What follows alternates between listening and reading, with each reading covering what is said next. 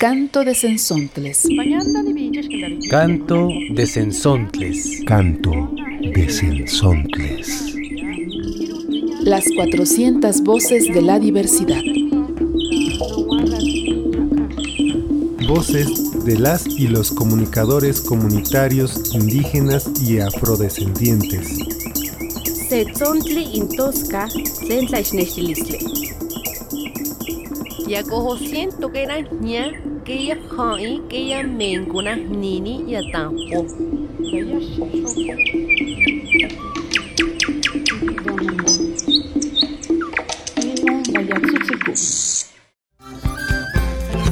Las niñas y los niños del taller. Hagamos radio. Les presentamos nuestro trabajo.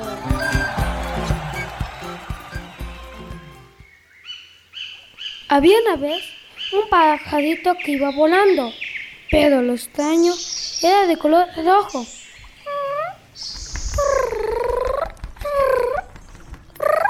Entonces, en ese momento, apareció un cazador.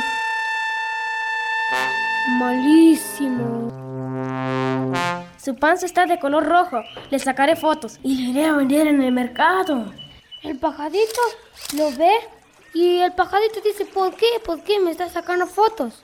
Entonces el pajarito empezó a gritar. Ya que el señor le estaba sacando fotos, cuando de repente pasó Dios y le quitó la mancha roja. El señor lo tiró y pobre pajarito. Este animal ya no tiene la mancha roja. ¿Qué le habrá sucedido? Entonces, así el señor perdió su negocio. Y conforme pasaban los años, lo metieron a la casa del cazador por andar atrapando y matando animales. Sí, pero yo no hice nada. E- ese pajarito solito desapareció su mancha. Yo no hice nada. ¿Por qué me meten a la cárcel? Desde entonces, nadie ha podido atrapar a los pajaritos y está prohibido. Entonces, el señor comprendió del pajarito. Hasta ahora me arrepiento. Pobre pajarito. No tenía la culpa. Desde entonces, las personas que quieren al pajarito, el pajarito les da suerte.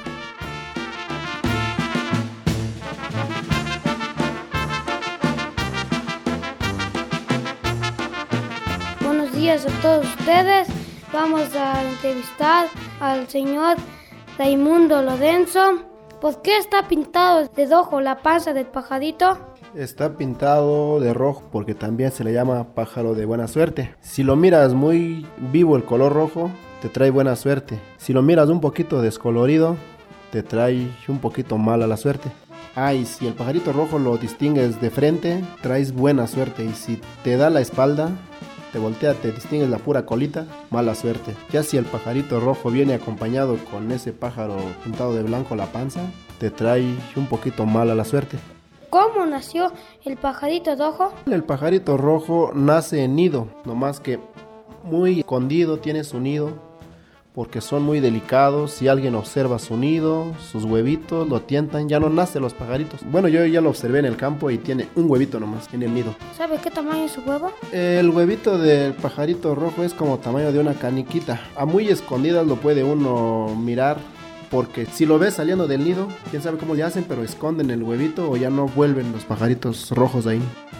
¿Qué comen los pajaritos rojos? Animales así de campo o del monte se alimentan de semillas así silvestres o de frutas como guayaba, como nanches, tunitas así silvestres, maíz quebrado. En diciembre, enero, cuando se encuentran los campesinos piscando ahí, encuentran una mazorca o dos mazorcas y se ponen también a comer mazorquitas, maicitos así. ¿Tiene canto el pajarito rojo? Sí, tiene un canto y un ritmo muy bonito.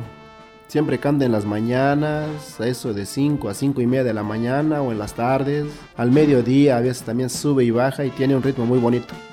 ¿Cómo cuántos nombres tiene? El pajarito rojo tiene como cuatro nombres. Pájaro rojo, el pelirrojo, pájaro de buena suerte o la venturilla. Nosotros lo conocemos en nuestro zapoteco tiventurí o venturí. ¿Nos puede decir por qué es importante el pajarito aquí en el pueblo? El pajarito es importante en el pueblo o en el campo o en cualquier lado porque es un pajarito muy bonito por su color y por la observación que uno le da más, más que nada. Gracias, eso fue todo. Gracias muchacho, échenle gana y suerte.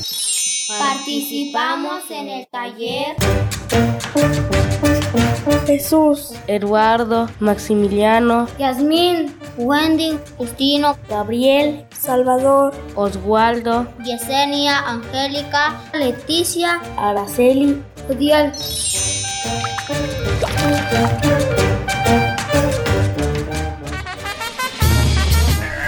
Retirar el Obadán.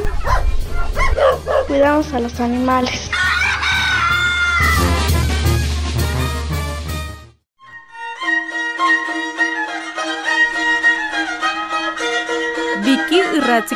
Tepu Eni.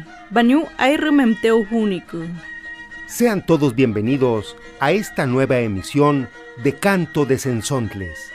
Ahora con mi compañera de la cultura birrárica, Aucue Mijares. Hola Aucue, saludos. Muchísimas gracias a todos nuestros radioescuchas y les presento a mi compañero Arturo Espinosa. Para que la gente se pueda ir familiarizando con tu lengua, por favor, Agüe, un saludo desde la Sierra Birrárica. Que acurre United Reneta en Anaka, Nauca Ciento Yari, Viki, Cuicariyari. Los Birraritari somos originarios del norte del estado de Jalisco. Nos consideramos una cultura milenaria, ya que nuestro pueblo resistió a la corona española y sigue vivo hasta la actualidad.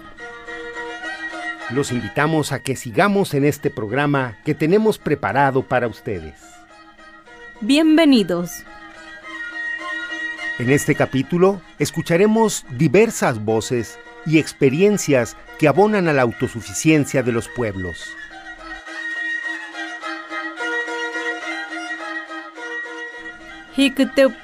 Eni ukari mente urmaya.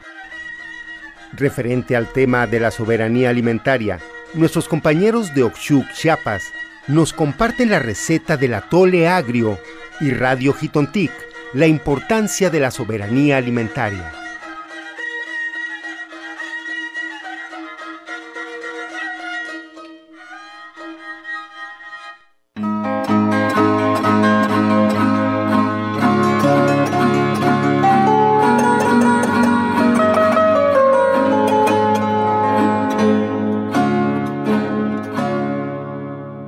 Hoy, la Radio Mugulum, les presentaremos la receta de atole agrio, de acuerdo a la tradición en la cultura celtal de Oshchuk, Chiapas. Pasos. Seleccionar el maíz. Se desgrana en un canasto como 20 mazorcas, depende del consumo o la ceremonia que se realizará. Se consigue una olla de barro que le llaman oshom en celtal. Se le pone agua debajo del canasto de maíz. Lo dejan reposar dos días y dos noches.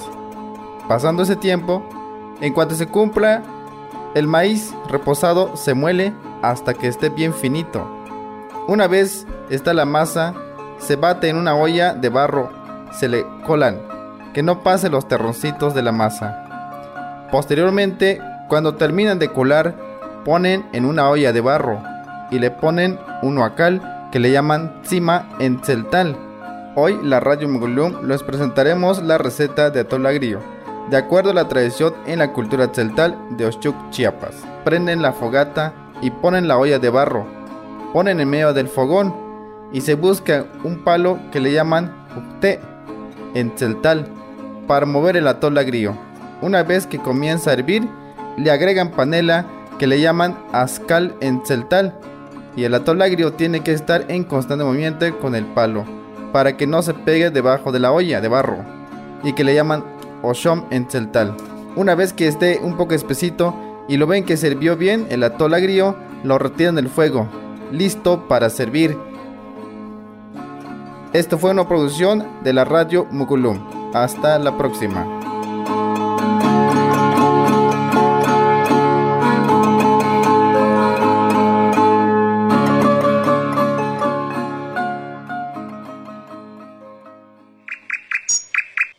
De Sensontles.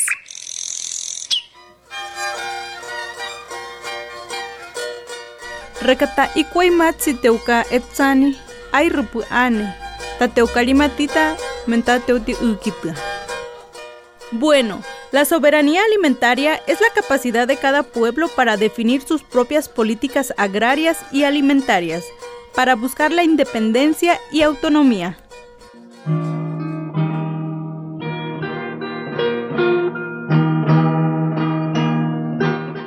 Nuestra madre tierra es sagrada y es la principal reproductora de la vida. Escuchemos a don Pedro Velázquez Hernández, originario y hablante de la lengua celtal del pueblo de Abasolo, municipio de Ocosingo, Chiapas, México. Este mes que viene, el mes de mayo, es el tiempo de la siembra, que nosotros ya casi vamos a empezar a sembrar. Nosotros nos cosechamos, nosotros cultivamos nuestra madre tierra.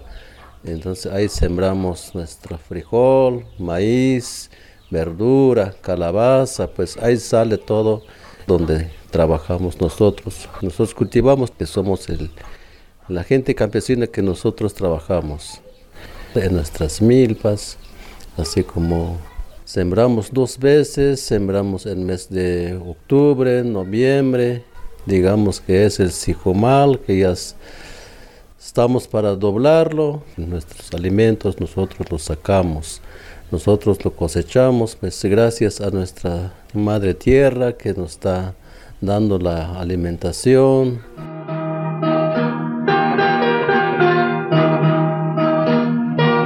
En estos momentos de crisis y emergencia sanitaria en la que está pasando nuestros países a causa del COVID-19, una alternativa para subsistir es la que nos comentó don Pedro, seguir trabajando, cultivando con nuestros sistemas agrícolas y alimentarios propios de acuerdo a nuestra cultura, para así sentirnos fortalecidos, fortalecidas en nuestras comunidades o pueblos, para garantizar nuestra seguridad alimentaria.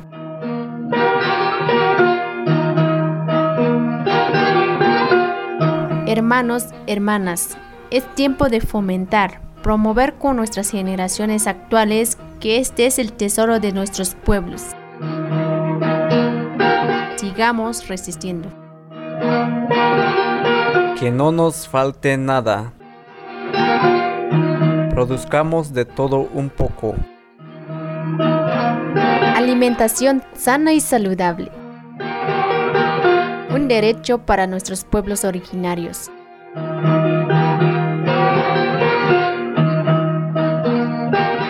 Esta producción fue realizada por los colaboradores de la radio comunitaria Jitontic de Abasolo, municipio de Ocosingo, Chiapas, México.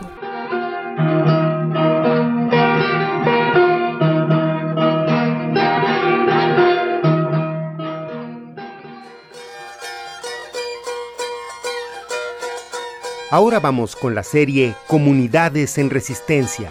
Los compañeros de la cooperacha nos envían esta pieza, Los Chenes contra la soya transgénica.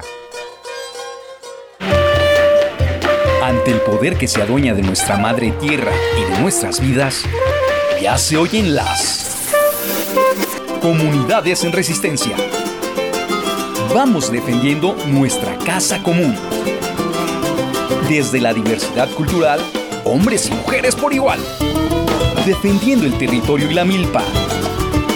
Porque somos parte de la naturaleza. ¡Ay, nama! Los Chenes, comunidades mayas contra la soya transgénica. Se sigue sembrando la semilla transgénica en nuestro municipio, hasta ahora en la actualidad.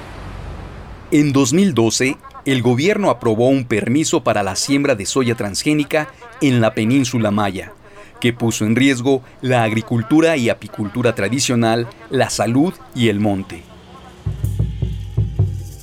Mi nombre es Lady Araceli Pech Martín, yo soy de la comunidad de Uchet, eh, formo parte del colectivo de comunidades indígenas que están en resistencia contra la siembra de soya transgénica del municipio de Jopelche.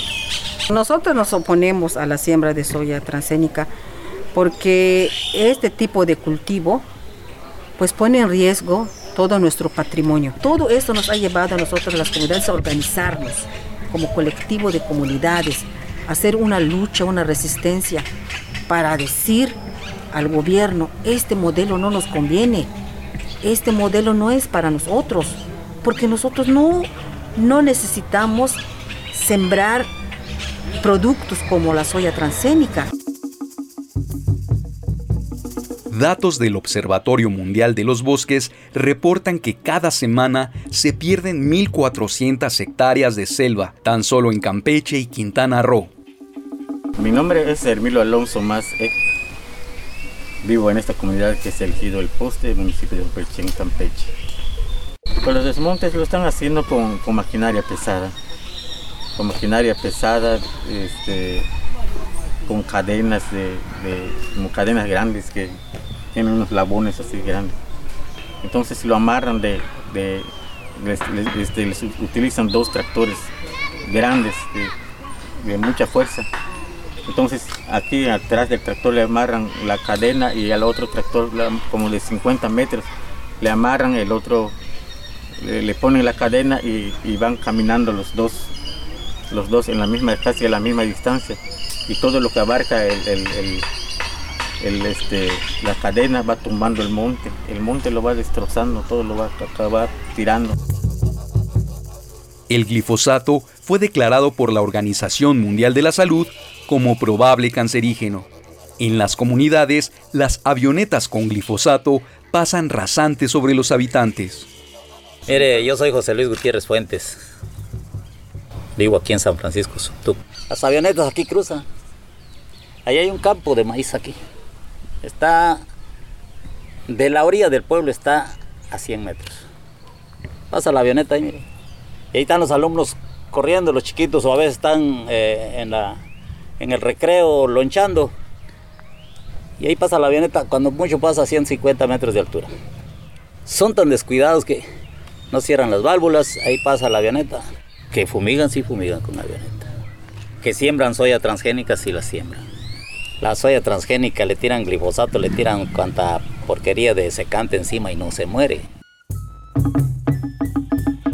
En 2015, la Suprema Corte emitió un fallo para frenar la siembra de soya transgénica en tanto no se realizara una consulta indígena. A la fecha, la consulta ha servido para dividir a las comunidades y generar hostilidad contra los representantes mayas y sus asesores legales hasta en este momento la consulta se ha vuelto un, espacio en donde hemos sido muchos confrontados, nos han violado mucho nuestros derechos. Las instancias que se supone que deberían de estar sentados con nosotros, Benacica, Zagarpa, Semarnat, deberían de estar sentados con nosotros para ver todo este problema, son los que están en contra. Si ahorita hay una suspensión de la siembra de la soya transgénica, ¿quién dio esa suspensión? La Suprema Corte de Justicia de la Nación. Entonces, si la Suprema Corte de Justicia dio, dijo, mientras que no se haya la consulta, no se va a sembrar la soya y se sigue sembrando. ¿qué está pasando? ¿Dónde queda?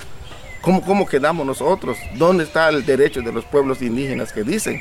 ¿Cómo dicen que no nos están violentando nuestros derechos? Están, claro que lo están violentando.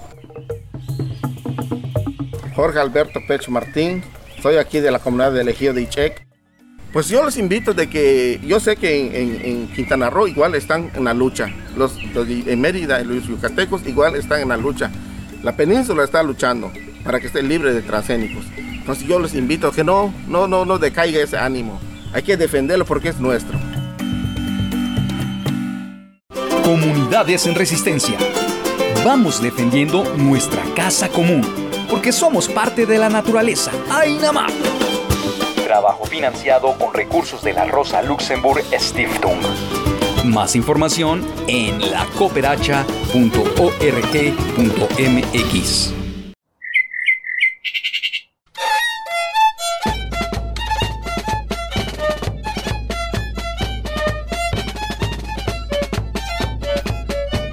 Canto de Sensontles.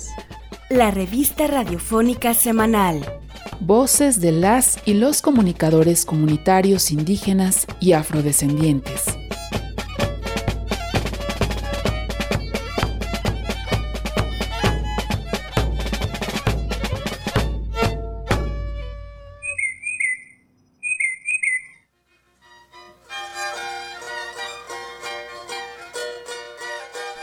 En este programa escuchamos reportajes que dan voz a las mujeres y a los hombres, quienes hacen frente a proyectos extractivistas y de cultivos transgénicos al tiempo que construyen alternativas. Los compañeros de Surco nos invitan a escuchar ahora la producción dedicada a las lenguas indígenas en el siglo de las luces.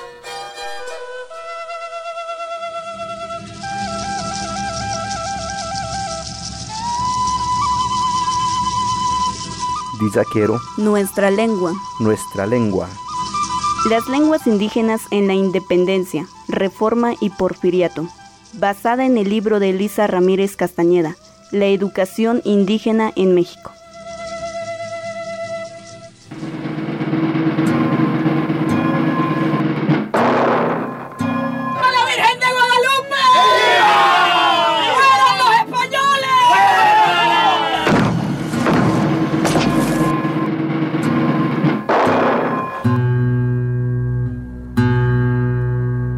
México como país nació al finalizar la lucha de la independencia.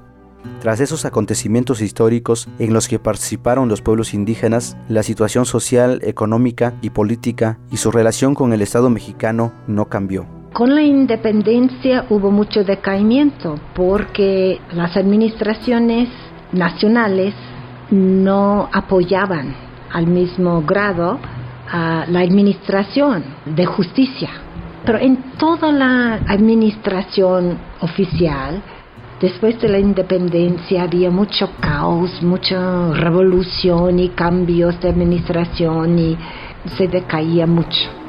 Y se dejó de usar mucho, pero no del todo, digamos, no fue precipitado, fue poquito a poco, poquito a poco se dejó de, de, usar. No se dejó de hablar, pero se dejó de escribir y usar como un instrumento oficial de administración. El fin de la monarquía y la creación del Estado-Nación marcaron una nueva forma de someter a los pueblos originarios, políticas de desplazamiento, erosión y exterminio de la cultura mediante la marginación de las lenguas maternas y la imposición del español como lengua nacional.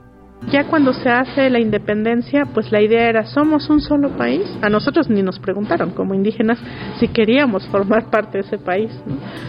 simplemente se hizo la independencia, se conformó el país y la idea era somos un solo país, por lo tanto debemos de hablar una sola lengua.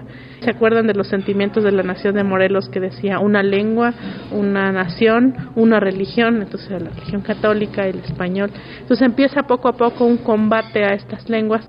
Tomando en cuenta el alto porcentaje de nativos que participaron en el movimiento, la relación con los pueblos indígenas fue replanteada ideológica, legal y prácticamente. Los independentistas se proponían la conformación de una nación soberana. Los primeros pasos para la construcción del México independiente fue redefinir un país hecho de diferentes repúblicas y pueblos sin unidad lingüística ni jurídica.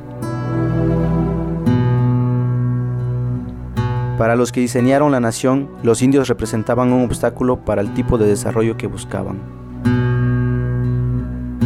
A principios del siglo XIX, la lengua más hablada en el país era el náhuatl, seguida del otomí, y había algunos indios bilingües. En el país existían 120 lenguas vivas.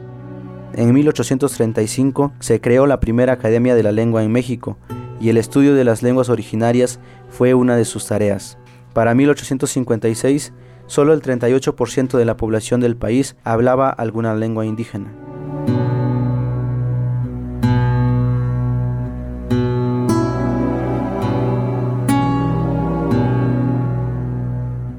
Poco a poco el país fue cambiando. Se especificó en la Constitución mexicana que la ley protegería y, promovería el desarrollo de las lenguas de los pueblos indígenas. Además, un indio zapoteca llegó a la presidencia. El Benemérito de las Américas promovió la instrucción laica y gratuita del pueblo mexicano, pero no se diseñó una educación adecuada culturalmente para los pueblos indígenas.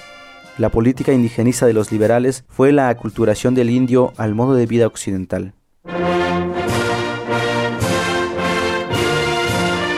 Con el porfiriato, la situación indígena se vuelve más preocupante. Hacia 1910, solo el 13% de la población mexicana hablaba lengua indígena.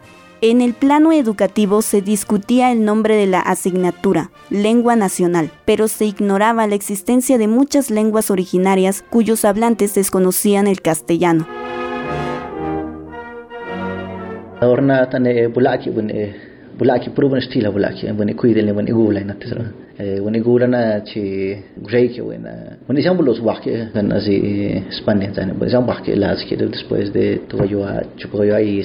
Ne? Ne bih lazkítani. Bíhol quiero tanto yo ni buena shisa buena olaza.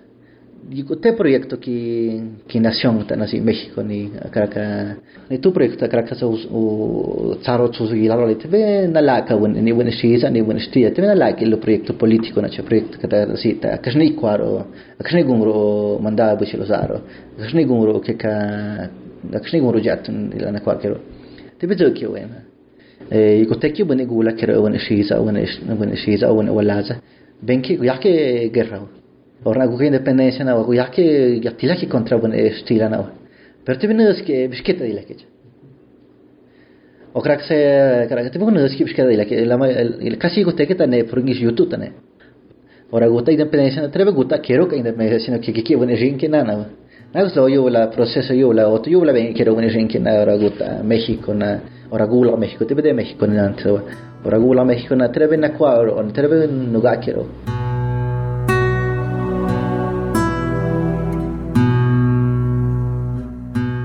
kaka Juárez tibe guka fuerte que dizach tibe guka inaro tu tu venski rengo tu venski bun diza quiero kaka ni diza stila ni diza ni tu diza sino que tu benele tanazar na que ni diza tane soberanía nacional tane prefiero na alguna la justicia para ge militar na na kai ko si la militar na ta tita kile kana guka ta nasi discriminación har o tarna nasi stila discriminación nasi artitar na adika wo que tanto Juárez na tanto Porfirio na bolo tita kila ke adina fas yolas guka guhi da que en cultura yola o stila. Laska gara kinaro Porfirio tebe bene shunka diza inaro tebe de gani na zoa inaro o bene ne kana ikote di sana na kwa ka Mexico ni na ikote na ka oficial o te ka bueno tu que diza yo la ikote na ka conocer wataka programa wataka yo bila ka kiki te be wataka programa na sana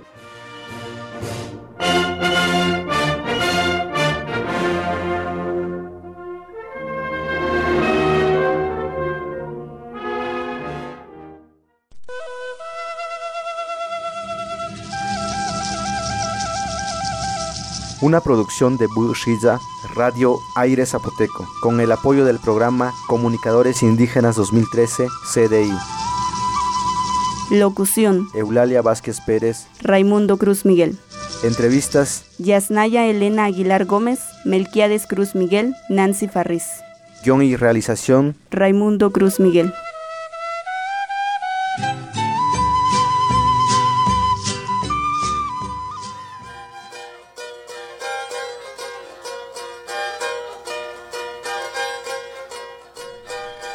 Es una producción colectiva en la que participan Ojo de Agua Comunicación, Red de Comunicadores Boca de Polen, La Cooperacha, Colectivo Morras Chambeando, Redes AC y Surco, Servicios Universitarios y Redes de Conocimiento. Agradecemos a todo el público su amable atención y los esperamos la próxima emisión. Pampari Yutsi Rentatsu Eni Teuyuca Rey Yatakuituba. Muchísimas gracias a todos los radioescuchas. Los esperamos en la próxima emisión.